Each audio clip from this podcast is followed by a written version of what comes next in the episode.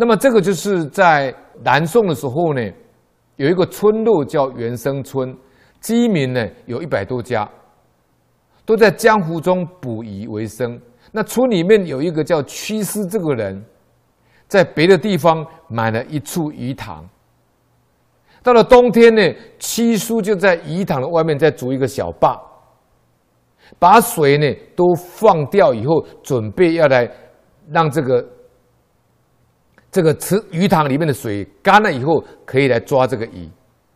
那他在外面呢再筑一个小坝，这个屈师呢就看到两条大黑鲤鱼呢跳出坝外，然后又跳又又跳进来。反反复复这样跳了很多次，屈师心里觉得很奇怪，就偷偷的看这个鲤鱼在做什么。结果是发现所有新生的几百条的小鲤鱼都系在一个水坑里出不来。然后那那两条呢，雌雄的大鲤鱼呢，一边衔着小鲤鱼跳出去，然后在水坝那边翻转，再跳进来，啊。置之死地而在所不惜。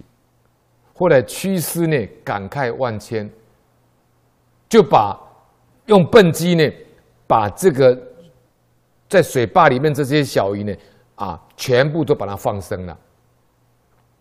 经过几年以后，屈师病死了，到阴司，民官就对他说了：“他说你是个渔夫，你往以捕鱼为业，可是你有好生之心。”你的仁慈又是他人所比不上的，所以延寿一计，延了十二年。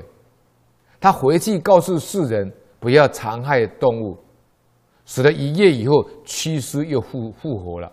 这就是屈师重礼以原生的典故的由来。